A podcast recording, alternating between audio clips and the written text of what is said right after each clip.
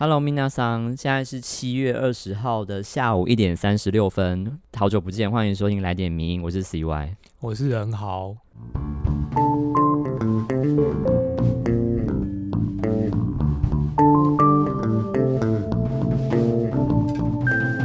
大家想必应该很久没有听到，就是来点迷音，因为之前就是名人堂的人事调动，所以就是花了一点时间。然后今天大家应该也听到，就是有一个新的声音。对，大家好，我是今这个月才刚到名人堂的编辑任豪。然后我之前是在 NGO 工作，然后诶不知不觉来到名人堂已经半个月，时间也是过得很快。对啊，对啊，对啊。那人好来名人堂，就是大概两三个礼拜，有什么心简短的心得吗？我觉得就是因为我之前不是在做新闻工作，所以就会发现。那个工作上节奏真的跟以前差很多，就是新闻的节奏真的蛮快速的，这样对，还在适应当中，适应期。对对对对。那米亚桑如果想要知道更多人好的一些就是资讯的话，其实其实我们之前有录了一集，就是特别集是在专访人好，那之后请大家敬请期待。这样好，那我们这一个礼拜呢，也来回顾一下上周的几个重要的文章。那第一篇文章呢，是呃温宗汉所写的《被影视误导的民俗观三：僵尸是否真的存在》。然后其实这是这篇文章，其实就源自于之前呃盛行一时，也不是盛行一时啊，就是盛行蛮久的。它这个南美馆，它筹备推出了亚洲与地狱的幽魂特展。那这个展还没有开展前，就已经以这个僵尸装置引起了话题，然后呢，获得了非常多人的关注。不过，其实僵尸本身跟这个地狱跟幽魂其实实际上毫无关系。那温宗翰认为呢，虽然它不是展览重点，但却能够引起大量的人潮涌入之后，其实这也是一个帮呃美术馆呢带来一个崭新的课题。那从民众对这个僵尸展的热烈回应和讨论，就可以发现，其实僵尸之于台湾社会，其实早就已经有一定的累积的社会基础，嗯，所以才会因为这样一张就是假僵尸的照片，然后就引起全台的共鸣，然后会轰动全台湾，甚至有很多人就是为了排队去看这个假僵尸。那这种集体记集体的反应，其实不单纯只是因为这个照片的。惊悚或猎奇的效果，所以引起大家的关注。那它其实背后其实也反映了一种当代的影视产业的直播和民俗主义创造的一个文化的课题。是的，所以呢，文宗汉就在这篇文章里面就先开头就介绍了什么是僵尸。那其实他就说，僵尸在这个古籍文献当中，其实写常写作人字旁的僵尸，那僵硬的僵。对，没错。然后它其实泛指就是僵硬的尸体。那其实这个到现在紫色的意义其实有点不同。那其实，在不同的时代也会看得到一些尸变会造成走失的这个记录。那呃，但比较具体明确的形容跟文献呢，其实或者是说提及到僵尸会害人这些事实，或者是说一些虚构的东西，它其实还是跟清代的几本笔记小说比较有关，包含像呃蒲松龄的《聊斋志异》的尸变，是谈的其实就是在谈女子死后尸变，然后吸取人的精气。害人致死的故事，然后也包含了袁枚的《子不语》啊，或者是《续子不语》这些等等的小说来讨论僵尸，甚至还有牛僵尸等等。那魏忠汉就说，如果仔细去分析这些小说，刚才说到这些小说里面的这些僵尸的特征，其实你就可以发现说，它也影响到后来这些电电影的拍摄取材的一些思维，譬如说。僵尸只有在夜里会出没，然后或是它的形成原因是因为受到阳气或地气触动，然后也有可能是因为法术吹动啊，然后或是说僵尸的形象大多是黑黑面面面黑，然后枯瘦，然后双眼是深陷的，就是凹进去，嗯，然后他们的力量都很大，这样，然后另外一个是僵尸很怕鸡叫。或者很怕看到光、看到太阳这样，然后怕火、怕米、怕雷击这些。然后如果人都遇到僵尸，然后只要闭气，他就不会被追。另外就是僵尸也无法爬树，所以你只要登高就可以躲避僵尸的追击。这样，所以这些特征其实都是小说和电影的共同的地方。对，那这篇文章也提到说，其实僵尸电影的流行，它源自于一九八五年。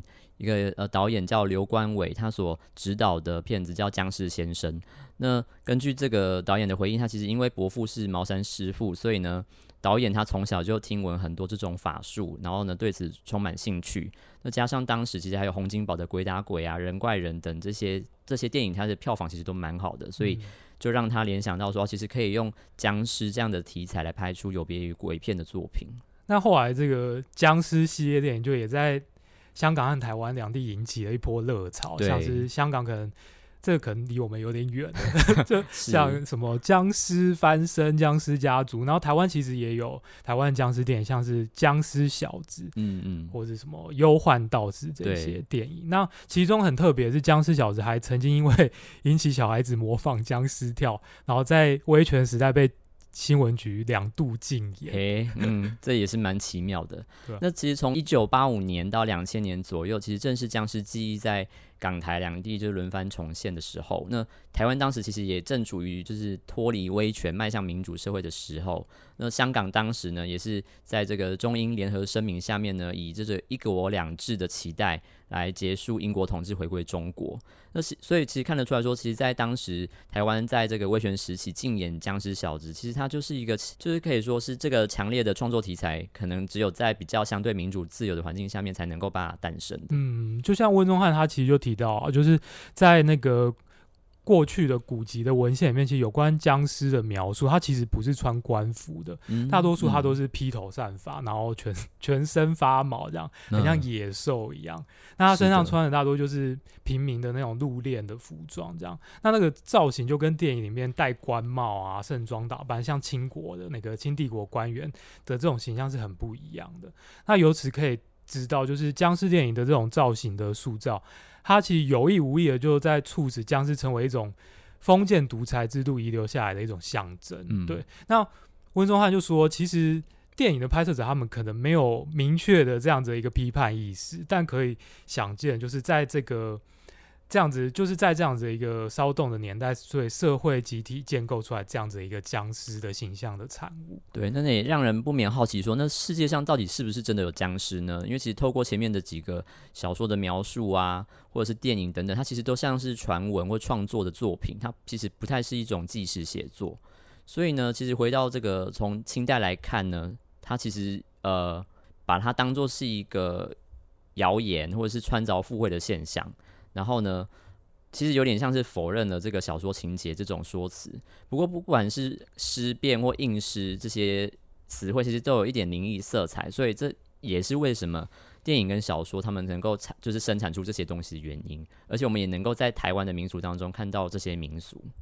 那其实，在现实生活当中啊，关于僵尸出没，其实有很多的都市传说，像彰化八卦山啊，或者高雄澄清湖，甚至是。可能某一个校园里面，或者是公共场域里面，都有一些什么僵尸出没的的一些消息。但温宗浩就就就认为说，这这些乡野传奇啊，它其实是脱离了民间传说的一个原生性发展出来。那它其实大多数的内容都是采取一些谣言啊、编造故事啊，或是刻意传播一些灵异经验的。的的目的来构成的，那它的传播的路径其实也不是单纯的这个口传心授，它其实主要是透过一些文字啊、戏剧或是影视作品的这样的形态在传播的。对，那由此看来，难道就是民间社会就是没有出现过僵尸吗？那文庄汉就说，其实倒也不是，是实际上在金门其实就有一个僵尸的传说。那相传说就是这个王者他在老死之后呢，长子因为困在南阳没有办法就是送终，所以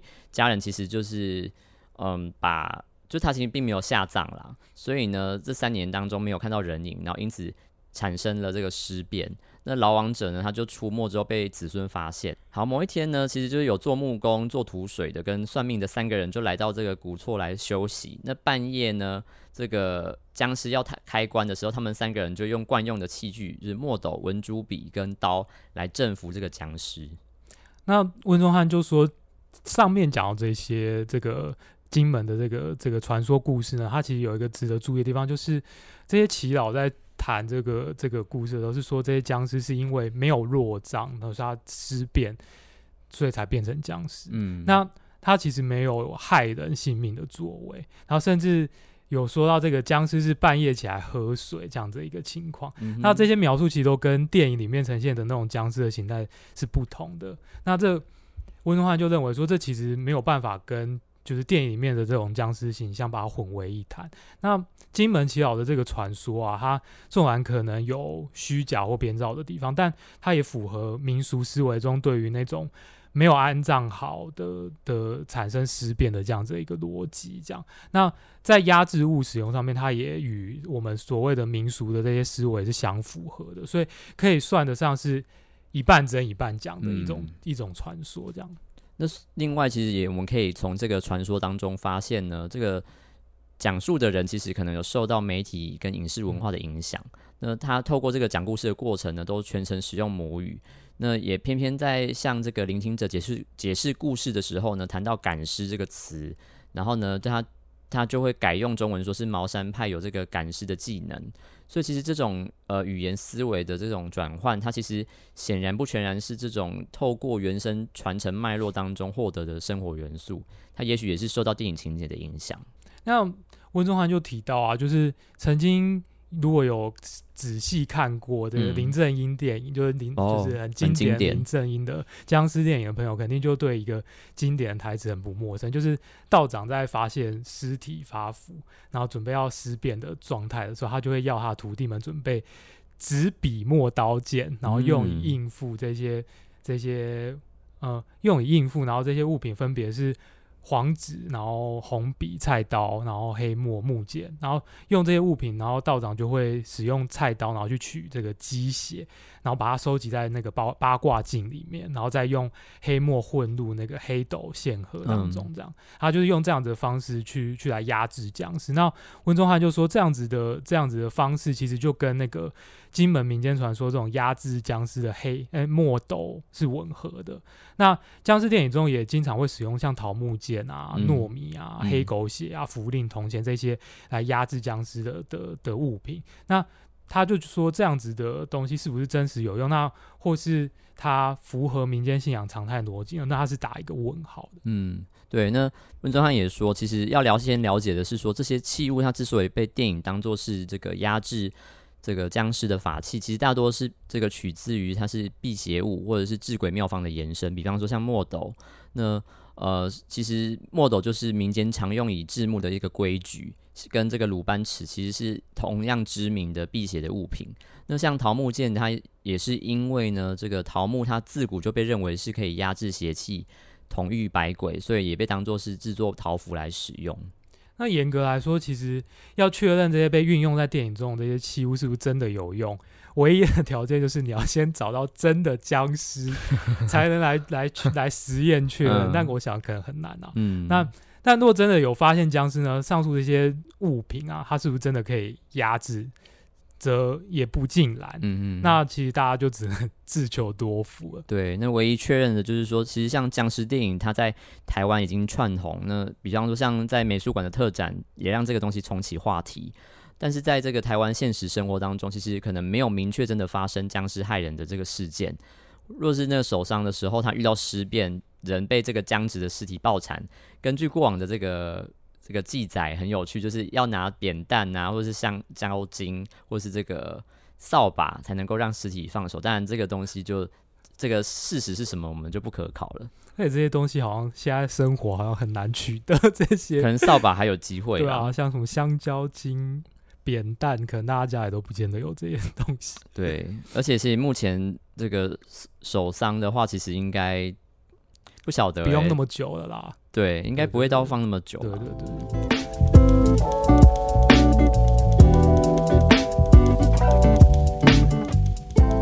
那第二篇文章我们要介绍的是刘维仁和廖佩信所写的《什么时候台湾才够民主？从郑南榕一段笔战谈起》。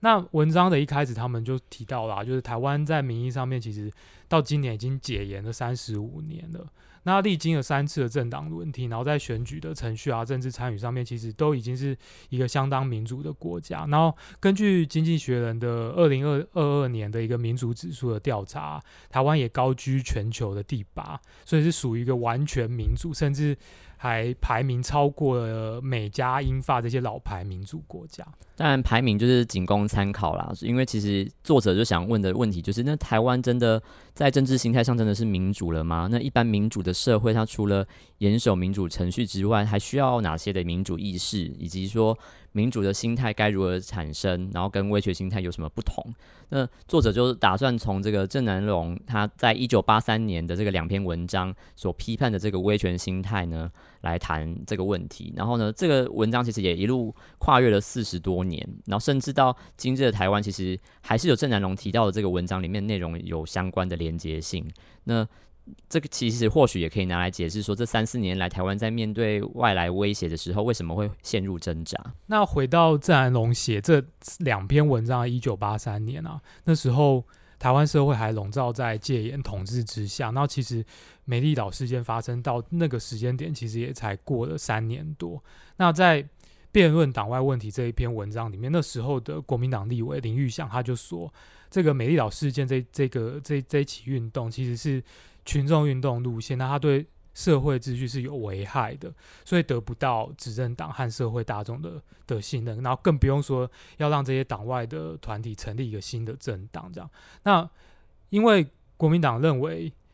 当时的党外并没有能力去提出当下立即可以用的一些政策，然后也不够有建设性。也不够积极稳健，所以党外应该要先尽反对党的义务，才能要求组织党的权利。那国民党其实一直以社会条件不够，然后呢民主文化有问题为由，所以不准党外呢阻挡。但是郑南榕呢，在这个刚刚提到那篇文章当中，他就驳斥说，其实台湾经济跟教育的条件都已经满足，那国民党禁止阻挡，他其实只是害怕面对。这个共产党而已，那结果也是因为这篇文章的关系被人举报，所以呢，从此这个郑南榕就被这个党国体制盯上。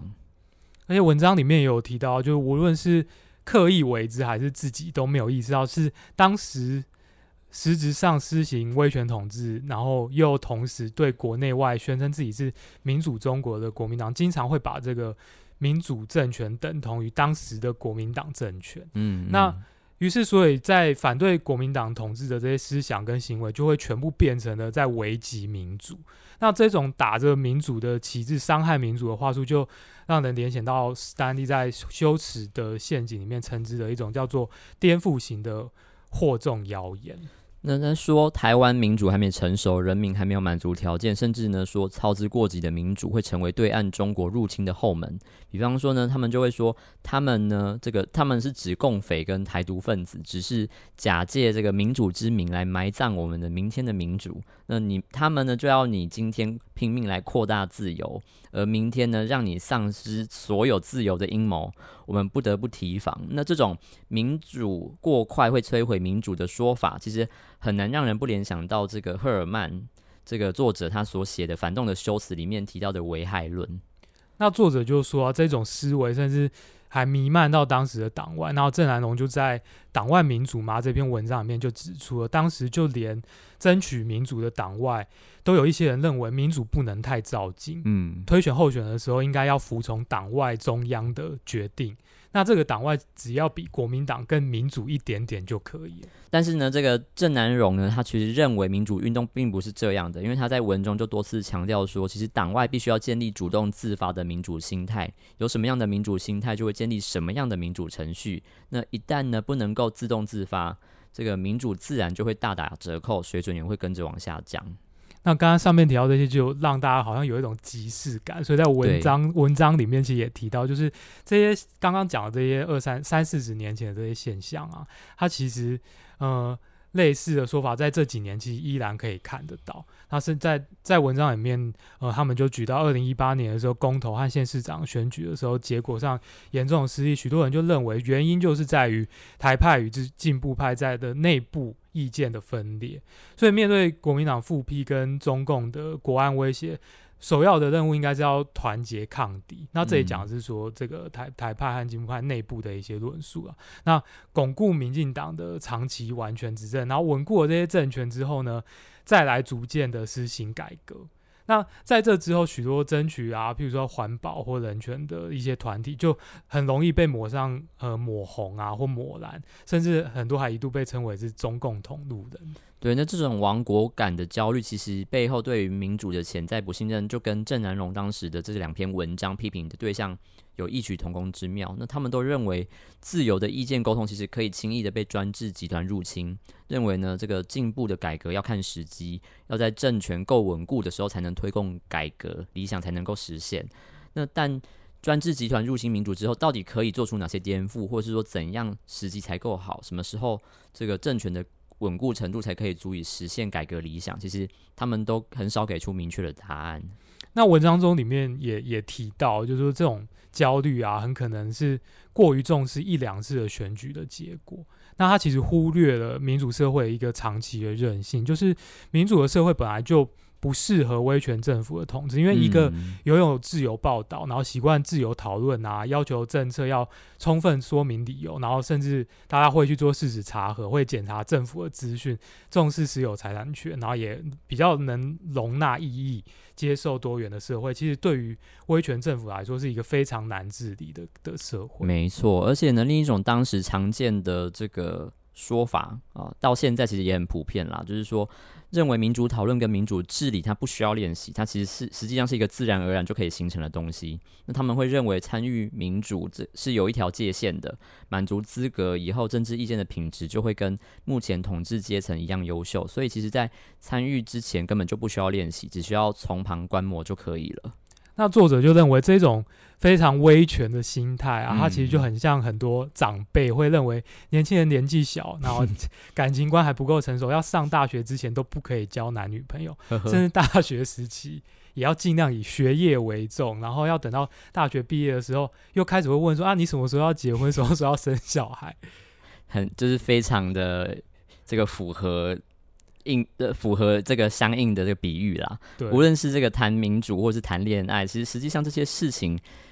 就是看多少理论或是看过多少人的故事，只要你没有亲身的这个参与过，其实你真的不知道怎么做。那人民呢，如果民主程度不够，主要就是因为缺乏练习。所以如果呢，这个以此为由来阻止人民参与政治，或者是担心这个假给弄破哇，那么反而其实会让人民的民主素养迟迟无法推进，它会成为一个自我实现的预言。那郑南龙就在他那个党外民主嘛这个这这篇文章里面的结尾就感叹，当时的党外民主确实是有很多的毛病，但别忘了民主的毛病就是以更大的民主来医治，这是郑南龙所提到的。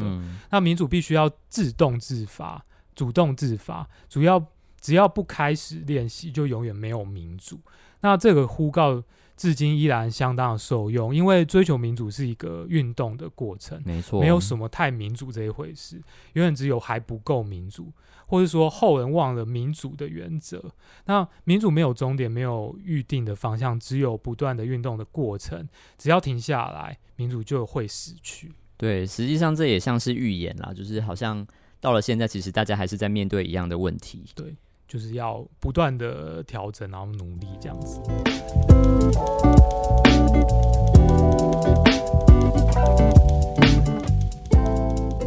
那最后一篇文章呢，则是吴新颖所写的草屯枪击案的侦查实境秀，再探警方高层与媒体互用的侦查大公开。那今年七月十四号呢，就发生了一起这个草屯枪击案，它震惊全国。所以呢，其实这个吴欣颖就写说，他其实就跟我们所熟知的台湾媒体生态一样，就是不惜践踏这个媒体理论呢，也要追求点阅率至上。所以呢，不惜加油添醋，也要把这个新闻的新山呢展示的电影化，就是把它展露出来。不惜与公部门隐晦难言的关系交换利益，而破坏侦查不公开的原则，也要抢独家头条。那另外一方面，吴信也提到，像侦查或者侦查辅佐的机关，在侦查行动的时候，在警方的红人升官文化和媒体的这种推波助澜之下，反仿佛一场侦查实境秀的的戏剧展演出来。那整个侦查的过程，巨细靡遗的透过媒体赤裸裸地在在全民的面前及时开演。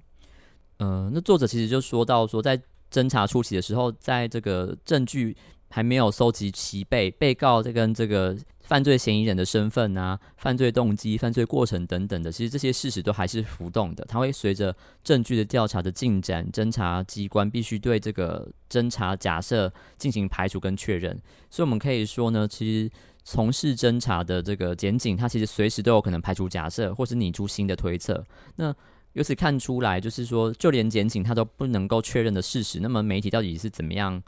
就是会知道真相呢？那吴京也也认为说，这件案件的这个媒体 live show 啊，它荒腔走板之处在于，媒体的镜头似乎都知道警方的动向，嗯，甚至连追气换攻坚的过程都可以同步连线，真的很厉害。那各家媒体仿佛身在第一线的现场，随时可以取得现场的照片，然后也可以耸动的标题绘声绘影的在撰写侦查的一些细节。嗯，那也难怪许多司法或者是警察实务工作者会纷纷来议论说，那为什么媒体似乎与警方的动向都可以同步连线，或是难道全世界都只知道嫌犯呃要被抓，只有我不知道吗？那更离谱的是呢，其实警方进入养生馆攻坚。依照规定的标准程序，他其实应该理应要封锁这个与这个嫌疑人直接接触的第一现场，并且逮捕嫌疑人。然后还有以及跟这个嫌疑人的拉扯过程，却被放在网络上面，堪比这个电影还要精彩的这个高清无码的放送。那这个影片呢，它的摄影人的这个位置还在警方的后方，看起来应该像是这个警方自己搜证的影片。所以其实令不少这个法律人不解，说为什么这个侦查中的影片是怎么样流出的？那无独有偶的是，警政署长身为全国警察的大家长，见到这个难得在媒体前作秀邀功的机会，自然就是当仁不让。于是媒体大秀署长把把弄枪支的这个照片啊，然后再附上昧于实务经验的相片说明，就是警政署长黄明昭亲自前往养生会馆，然后。从嫌疑嫌犯身上搜出三把枪，这样的描述，这样报道内容是其实作者认为是很滑稽的。就是曾几何时，我台湾的这个拘捕和搜索程序竟然要 劳驾到。那个警政署长亲自到现场才有办法可以执行。那作者也提到说，其实刑事诉讼法的第两百四十五条第一项明文就规定说，侦查不公开之。那所谓的侦查不公开，其实就是指侦查程序内容跟所得的新政是不公开的。但是呢，法律中这个完全禁止媒体跟人民适度理解侦查中的事实，其实并没有，就是并没有完全禁止啦。所以，例如说，像对于社会造成这个惊吓的。的这个重大治安事件啊，或者是为了避免群众恐慌，并兼顾这个媒体报道新闻跟大众知的权利等这些公共利益，在这个侦查不公开作业办法的这个规定当中呢，其实他都有说，他都有说到，其实这是可以公开的。那因此呢，在这个权衡公益的考量之下呢，其实侦查机关它是有权限公开必要的事项。但是呢，公开的范围、公开的内容跟方式，必须要按照规定来进行，不能够透过侦查的机关随便判断，也不能把这个媒体呢直接当做办案英雄的舞台，然后直接把这个侦查的这个过程全部都曝光出来。那另外一方面，就是过去一直被诟病，就是警察带同媒体办案这样子的情况，其实也严重违反侦查不公开原则。那其实，在侦查不公开作业办法里面，其实也是明文禁止这样子的行为的。那作者也提到，本案媒体直击第一现场、第一办案现场，然后侦查过程透明的公开在人面前，不止产生违反侦查不公开原则和践踏法治国的一个的这样子的一个疑虑。那对于未来在刑事侦查与第一线办案的这些侦查人员也会造成一种危机，因为犯罪人可以透过这些影片啊学习警方的一些攻坚的技巧，那他从而可以改良自身的武力条件，然后谋求规避检警去追缉的一些奇技淫巧这样子。那对于未来执法人员的这种安全和追缉的这个难度，就会造成一些隐忧。对，那为了满足这些长官作秀的戏瘾，这个就是吴景颖这样直接批评了。他呢，真正他就说，真正在第一线办案的远警，不但还要拘捕嫌疑人进行搜证，还要配合长官演戏，然后呢，这个治法治于安全于不顾，更把全民呢当做是一个好骗的愚弄对象。那在这篇文章里面，吴昕也提到，除了警方的这种作秀文化以外，作为侦查主体的南投地检署，他也认为有应该要检讨的地方。那依照一般的侦查实务经验来说，这样子的一些重大的凶杀案件，必定是要报警检检方来指挥的一个指挥案件。那依照侦查不公开作业办法里面规定，其实就是说侦查辅佐机关，也就是警察机关，他如果对于呃，已经属于侦查机关的这些案件的话，侦查中要发布一些新闻啊，他就应该要征求这个检察官的同意。那从以上这些规定呢，就可以看得出来说，目前在网络上面看到的这些这个侦查实境秀啊，或者是这个现场 live，或者是这个侦查大公开啊，其实理论上是警方呢应该要事先征询南投地检署的意见，所以我们应该要必须先这个问清楚，说那南投地检署到底有没有责任？应该明显是有的，因为呢，他们事先呢是否有已经同意了警方进行这一些把侦查当做电影播放的大戏。那吴欣颖就提到，像如果呃检方事先是同意的话，那检方应该要说明说，他同意这些大公开的行径，实质上势必会造成一些勾串或灭证的的疑虑。那这样子的这样子的一个呃产生的疑虑，其实跟呃地检署当初在声押被告并要求要进见所主张的避免勾串灭证的这样的理由是有矛盾的。那如果检方是没有同意的呢？那检方也应该要说明，那为什么对于侦查辅佐机关，也就是警察机关是没有任何的约束？对于此等显然违反侦查不公开规定的这个行径，检方是否应该要采取查办泄露国防以外秘密罪的这样子一个侦办行动？对，那其实，在现行的这个法律下面框架下面呢，其实检察官作为这个法律的守门员，他应该要确保就是司法的公正啊，以及对于这个司法警察侦查活动要做一个很合法的控制，来确保侦查追诉行动的合法跟妥当的这个行为。那这个，这其实应该是对于。就是法律人来说，都是应该具备的入门的这个基础知识。那作者也认为说，其实理论不应该只是这个法律学子当年在学校里面就是发光发热的一种幻想啦，应该就是在通过考试之后，进特别是进入到司法体系之后呢，嗯，在具体个案可以落实的一个信仰。那这样才能够让这个台湾步向法治国的正轨。在文章最后，吴昕也提到，在这个侦查实境秀里面，我们看不到的是侦查主体的检察官在这这些荒腔走板的大戏里面有及早出手去制止或匡正呃程序的正义。那可以说，检方的沉默与不作为，其实是辜负了法律对于检检方作为法律守门员的这样的一个期望。那他也扭曲沦为相互袒护的一个检警关系。那这样子的这样子的情况，其实也助长了就是所谓的这个侦查实境秀的这一场大戏的发生。嗯，这其实草屯枪击案也是一个，就是当时呃也没有当时啊，就是前几天发生之后，其实确实媒体就把它就追得很凶，好像很像在演一个 live show，确实是蛮让人压抑的。他就觉得最夸张的是那个，竟然是警政署长 去去那个搜搜出那个枪支，这些是对对对，很像真的是有一种拍电影的感觉。对啊，对啊，对啊。好，那以上呢就是这三篇文章呢，来带给大家回顾的这个部分。好，那谢谢大家这个礼拜的收听，我是 CY，我是任豪，那大家下个周见，拜拜，拜拜。谢谢你的收听，更多内容请上名人堂网站。